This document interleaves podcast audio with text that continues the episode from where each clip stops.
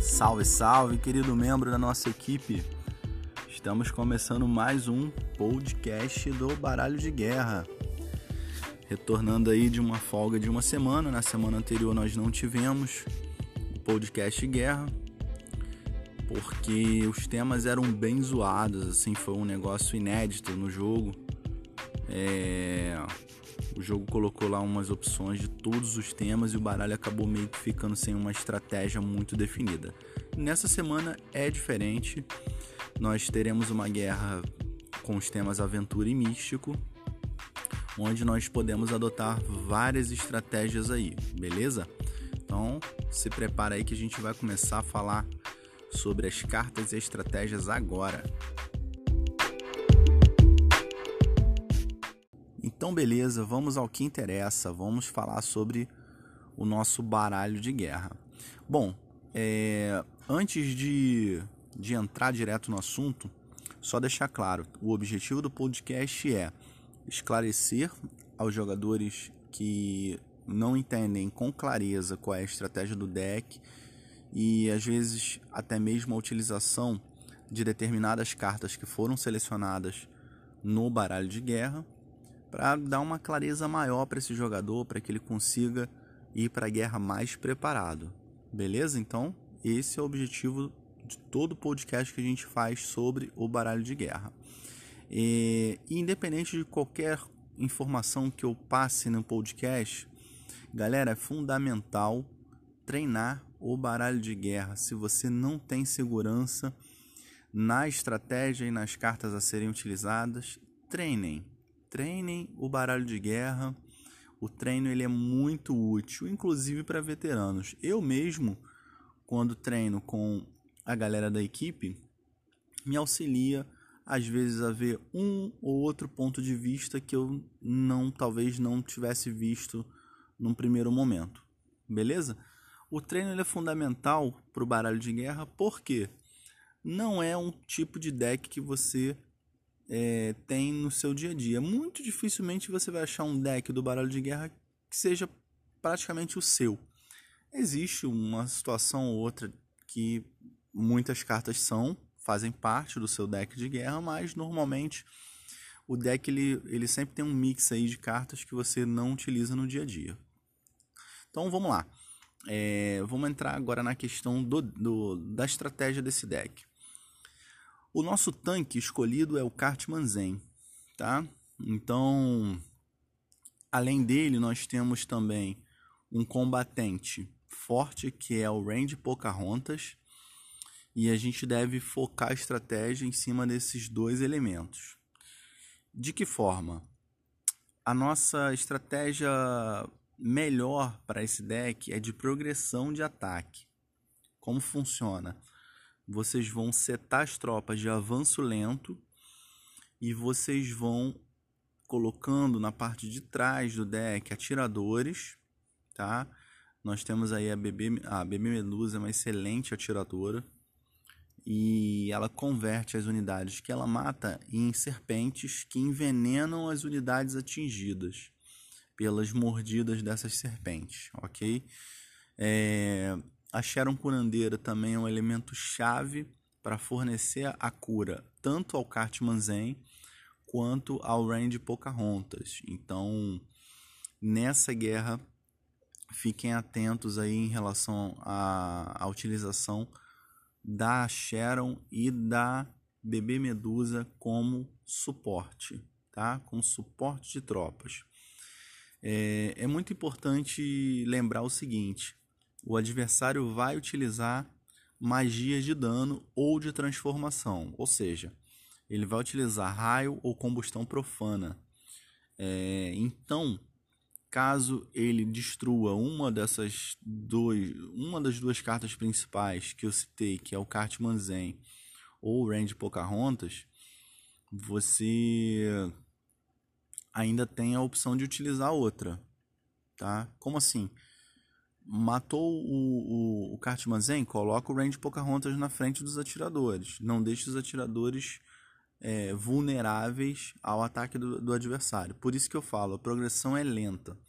Se você tentar é, adotar uma estratégia já de avanço de tropas, você vai ter desvantagem nessa guerra, beleza? Então fiquem atentos em relação a isso. A gente tem uma carta nova muito útil e deve ser utilizada com bastante sabedoria, que é a Red Anjinha das Trevas. Bom, não é novidade o poder delas, eu acredito que todos os jogadores da equipe aí saibam muito bem como utilizá-la, mas eu vou dar uma palhinha aqui que é ela revive a carta que estiver mais próximo dela é, com life total, né?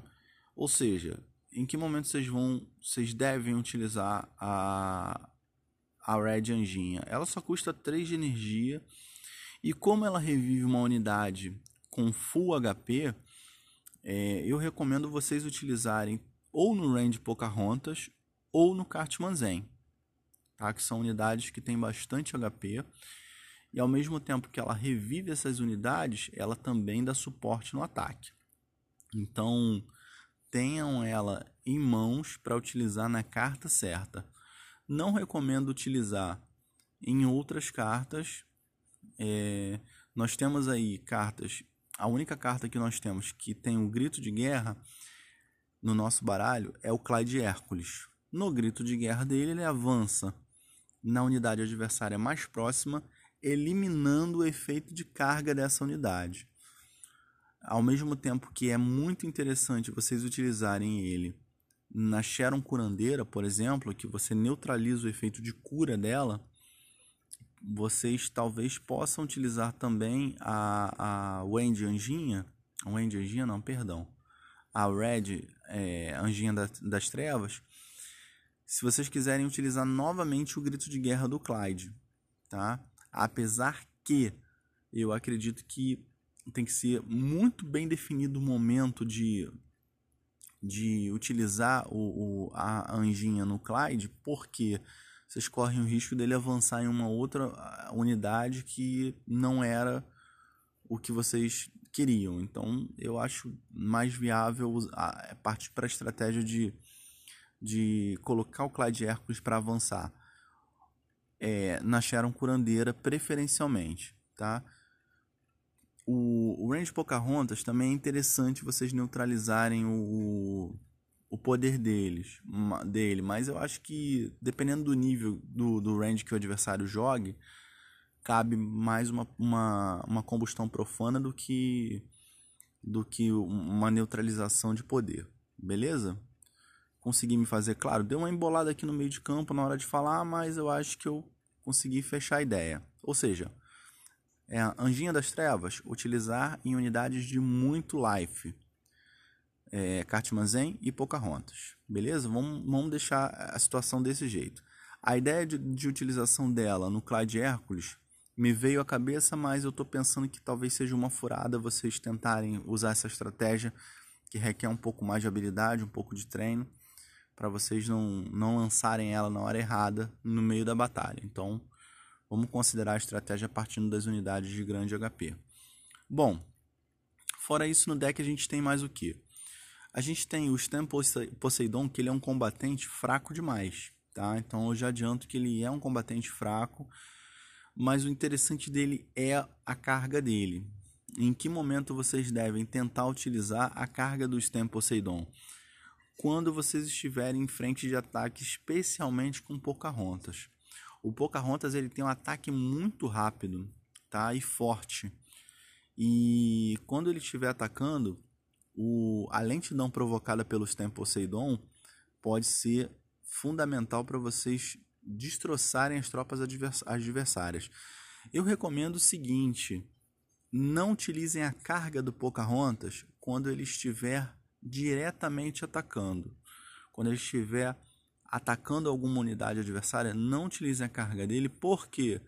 Porque o ataque do Pocahontas é o dobro do ataque da unidade que ele gera. Ou seja, ele gera um índiozinho, né? um combatentezinho, que ele tem metade do ataque do, do, do, do próprio Pocahontas. Então, assim, só utilizem a, a carga do Pocahontas quando ele estiver a certa distância de uma unidade adversária, tá?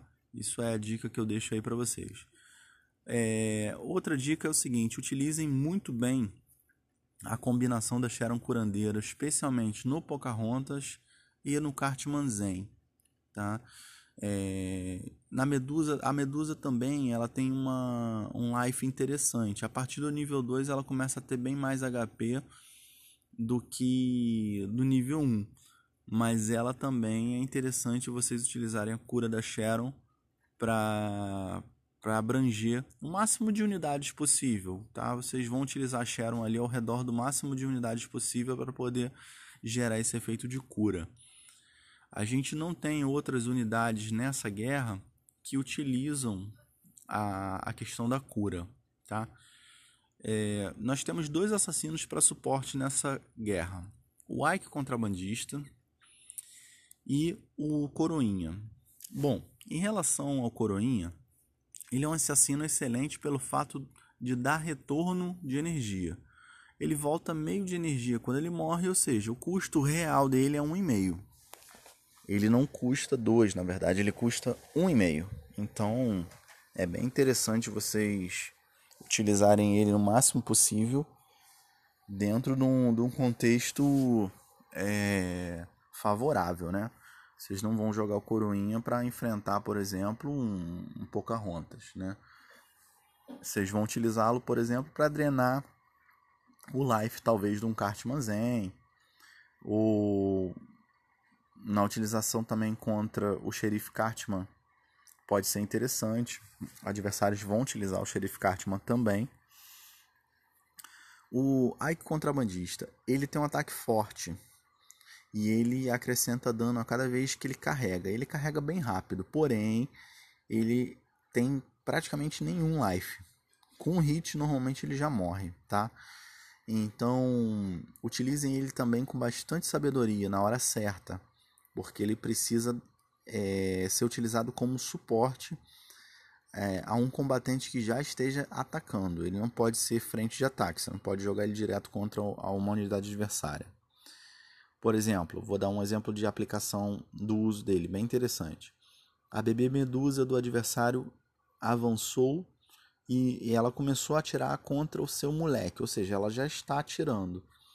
Vocês colocarem ali o, o contrabandista ali nela para poder atacar ela é interessante, né? Porque ele tem um ataque rápido, ele aumenta o dano de ataque cada vez que ele, que ele carrega, então é uma ideia interessante. Outras aplicações do gênero também podem ser utilizadas aí nesse sentido, de utilizar ele como suporte, não como frente de ataque. Bom, falando de uma carta também, a gente está falando de assassino, eu não posso me esquecer de citar o Dog Profeta. O Dog Profeta é um, um caça-chefe assassino veloz, né? todo mundo conhece muito bem, vários aí já perderam para ele, eu tenho certeza absoluta. E ele só deve ser utilizado quando vocês tiverem aquela certeza, né, aquela sensação de que o adversário está em desvantagem energética, ou seja, existem muitos counters é, contra o Dog nessa guerra, né? existem vários assassinos com ataque forte, existe a tempestade de flechas, que eu já já vou falar sobre ela. É, então coloquem o Dog para avançar contra o adversário somente na hora certa, ou Caso contrário, não utilizem.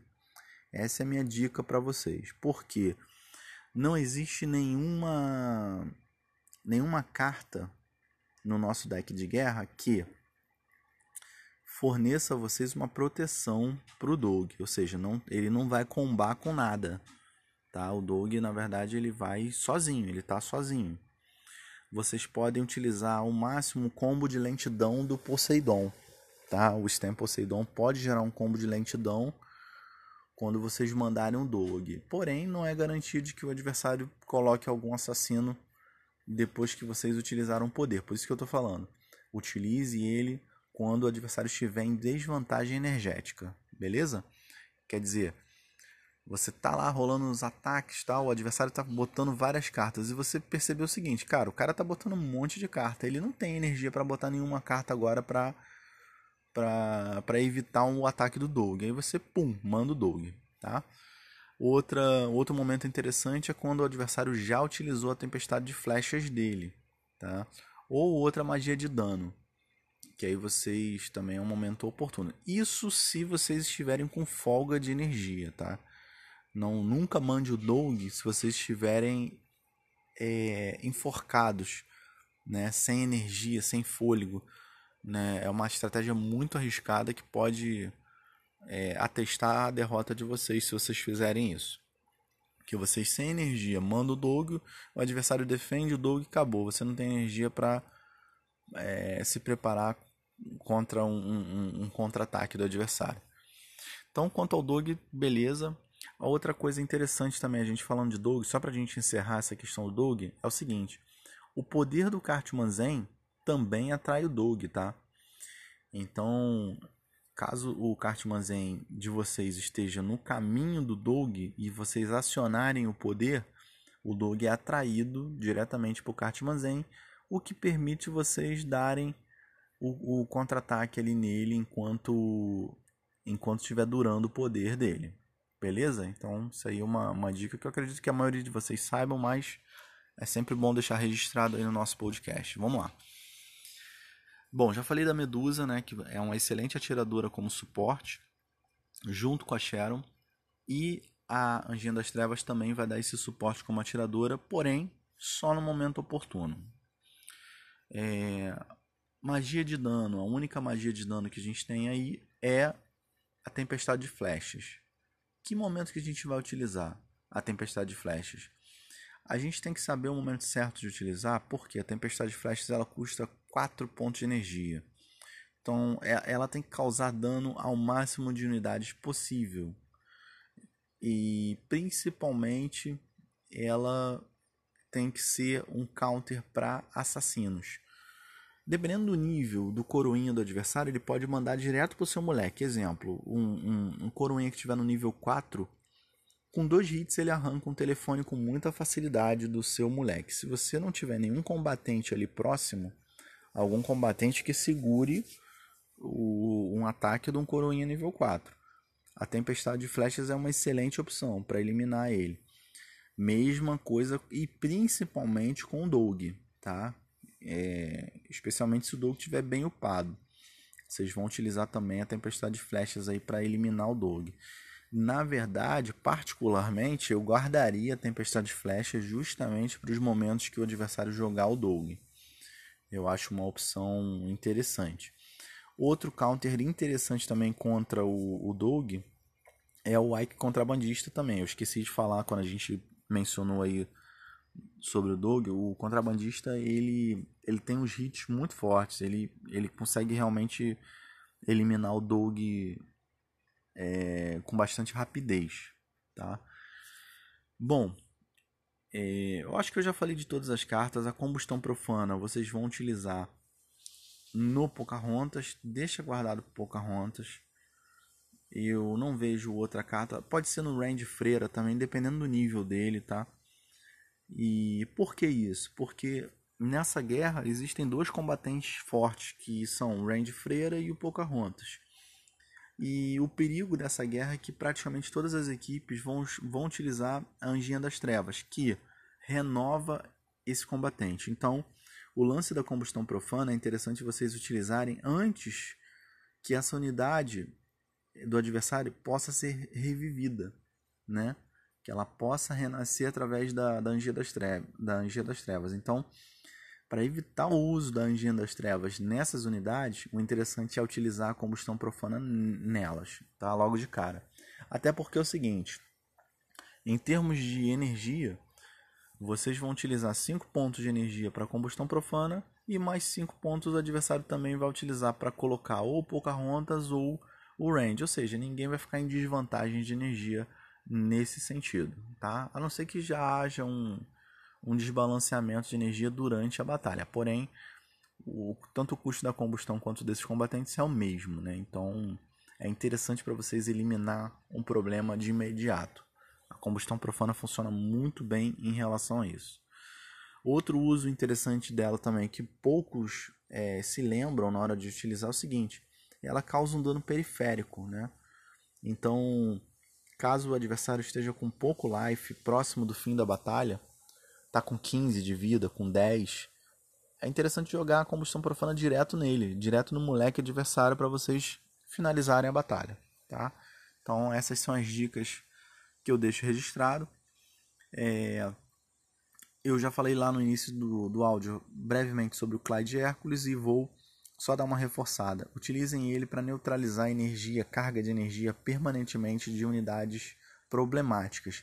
A Sharon Curandeira é uma unidade problemática, porque a geração de cura dela vai atrapalhar demais a batalha de vocês. Vocês precisam eliminar ela logo. Não necessariamente eliminar matando, vocês precisam eliminar o efeito de cura dela evitar que ela fique se curando automaticamente e, e as outras unidades. Então, guardem o Clyde Hércules para Sharon, tá? Eu dou essa dica para vocês aí.